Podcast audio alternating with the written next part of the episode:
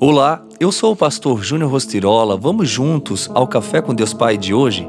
A importância do legado. Os filhos dos filhos são uma coroa para os idosos, e os pais são o orgulho dos seus filhos. Provérbios 17, 6.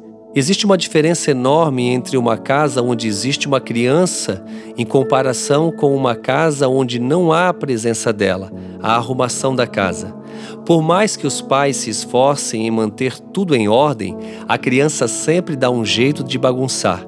Mas esse é um preço justo a se pagar por ter todo o amor e alegria que invadem a casa habitada por uma criança. Quando a criança está ausente, a sensação de vazio é enorme, porque aqueles cujos filhos já amadureceram e saíram de casa, a sensação de ninho vazio é assoladora.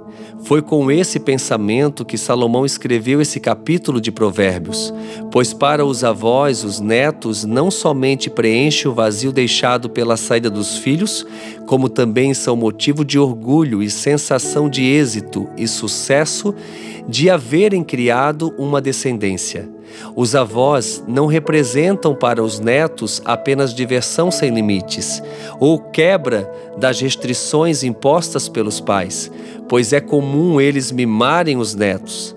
Acima de tudo, os avós representam um exemplo a ser seguido, a ser respeitado e uma inspiração para as futuras gerações. Portanto, reflita sobre o legado que você quer deixar para as gerações futuras. Que você seja lembrado por sua bondade e fidelidade e pelo seu amor a Deus e pelo próximo. Hoje é o Dia dos Avós, um momento de relembrar e honrar aqueles que vieram antes de nós, que viveram tempos muito mais árduos e difíceis, mas que pavimentaram o caminho que trilhamos hoje. E a frase do dia diz: o cumprimento da bênção de Deus na sua vida abençoará outros também. Pense nisso e tenha um excelente dia.